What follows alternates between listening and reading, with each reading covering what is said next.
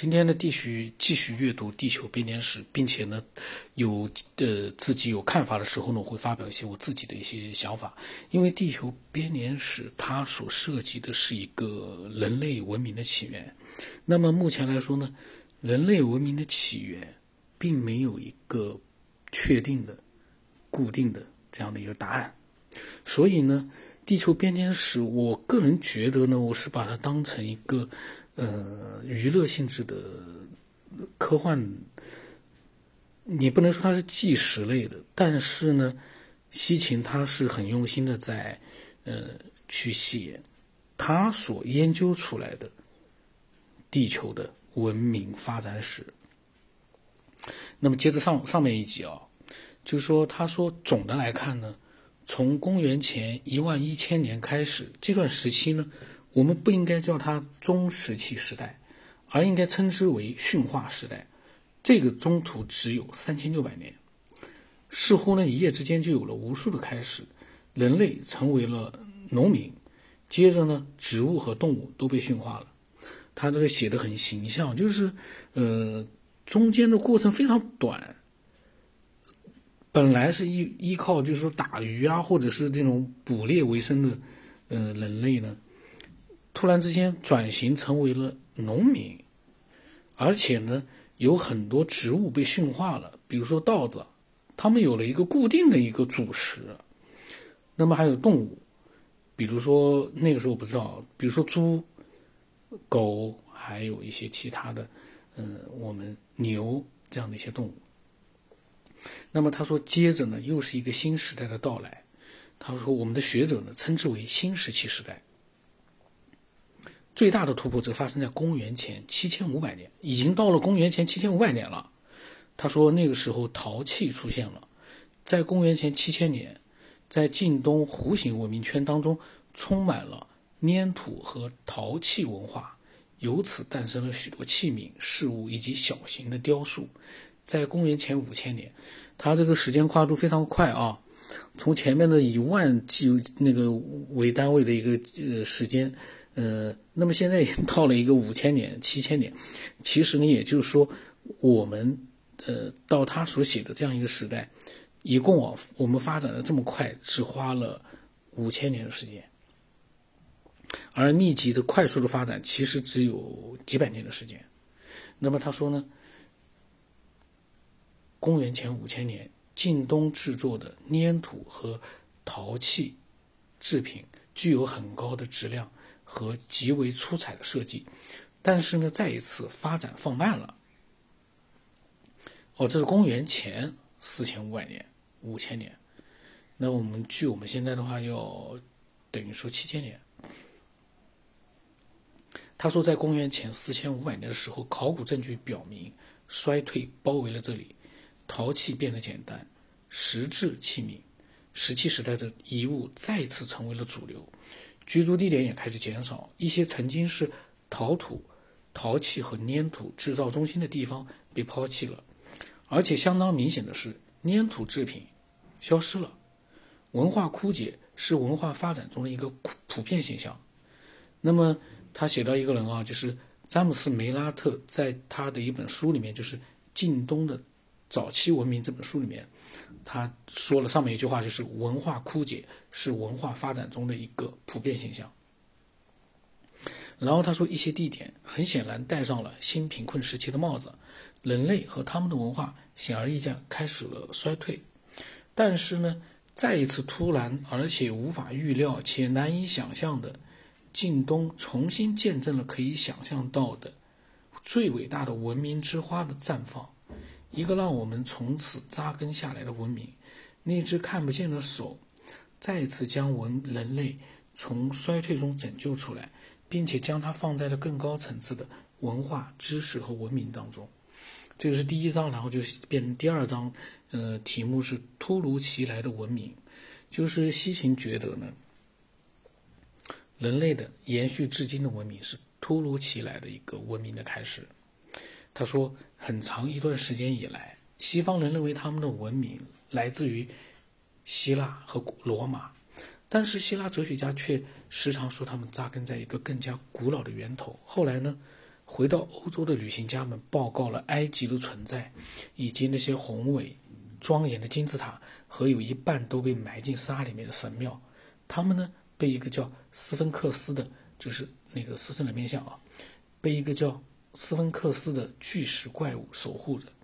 拿破仑在一七九九年到达埃及的时候呢，曾经带领他的学者们研究并试图解释这些古代奇迹。拿破仑的一位一位官员发现啊，在靠近罗塞塔的地方有一块石板，是在公元前一百九十六年刻立的，上面用古埃及象形文字雕刻了一个宣言。呃，公元前一百九六算两百年，等于说就是两千呃多一点，两千多年前啊。对古代埃及文字和语言的解读，以及考古学的成就表明，早在希腊文明之前，埃及文明就有了很高的成就。在资料记录里面呢，大约公元前三千一百年，古代埃及人就有了皇室和王朝，比古希腊文明早了整整两千年。嗯，意思就是说呢，古埃及文明比古希腊文明早了最起码两千年。那么，在公元前五世纪到四世纪的时候呢，它进入了黄金时期。古希腊在他的面前，与其说是起源者，不如说是后来者。然后，西秦提出了一个问题啊。那么，我们的文明的起源是在埃及吗？这是西秦的问题。他说，这貌似一个是较为合乎逻辑的结论，但事实却不是这样。古希腊的学者们的确描述过他们对埃及的拜访。但是他们知识的来源却在另一个地方被找到，就是爱琴海的古希腊文明，克里特岛上面的麦诺安文化和迈锡尼文化，证明其集成的是近东文化，而不是埃及文化。他是说爱琴海的前希腊文明集成的是近东文化，并不是集成的埃及文化，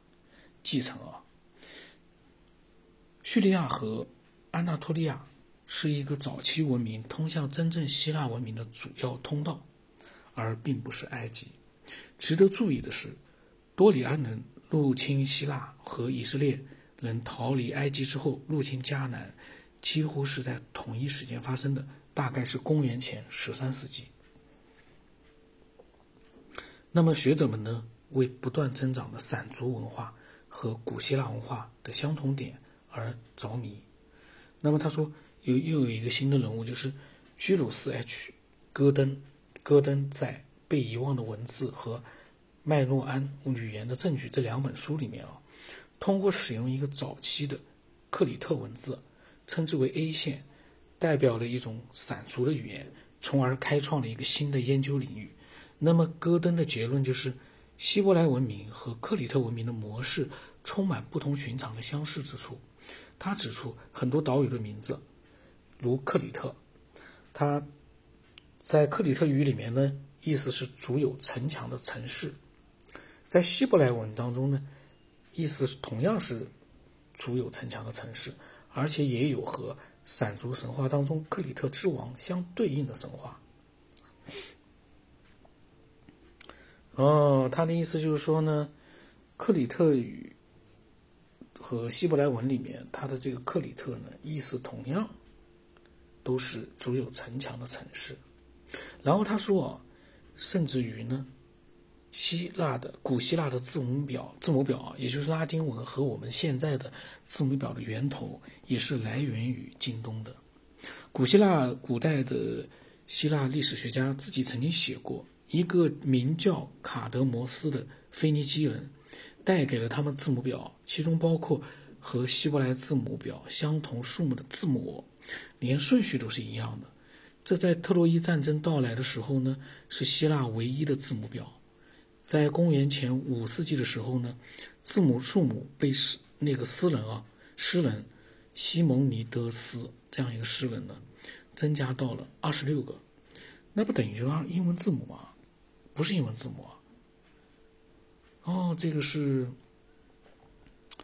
也是二十六个。我们看一看它怎么写的啊？它上面有一个图表，是好几种文字的一个字母。嗯，包括希伯来语的名字的，然后还有迦南早期的希腊、晚期的希腊、希伯来，呃，还有希腊语的名字，然后还有拉丁语。拉丁语呢，基本上都是那个英文字母了。然后他说呢，希腊和拉丁文呢，用这种方式成为我们整个西方文化的基础。通过对比各种名词和符号，甚至于对比很久之前的近东字母表和很久之后的希腊文以及拉丁文，都可以轻松地证明它们源于近东。当然，学者们意识到，在公元前一千年以来，希腊与近东的接触，随着波斯于公元前三百三十一年被马其顿的亚历山大大帝击败而走向了终结。那么，希腊文化呢，记录了很多关于这些波斯人以及他们土地，就是也就是今天的伊朗啊，哦，今天的伊朗，波斯人，就是当时的波斯。那么，记录了很希腊文化里面啊，记录了很多呃波斯人就是他们的资料，根据他们国王的名字，比如说居鲁士、大流士、薛西士。以及他们女神的名字来判断，他们都是属于印欧语系的。学者们现在相信了，他们是来自于接近里海的某个地方的雅利安人的一部分。一直到公元前两世纪最后，他们向西到达了小亚细亚，向东到达了印度，向南到达了旧约中提到的米底人和帕西人的领地，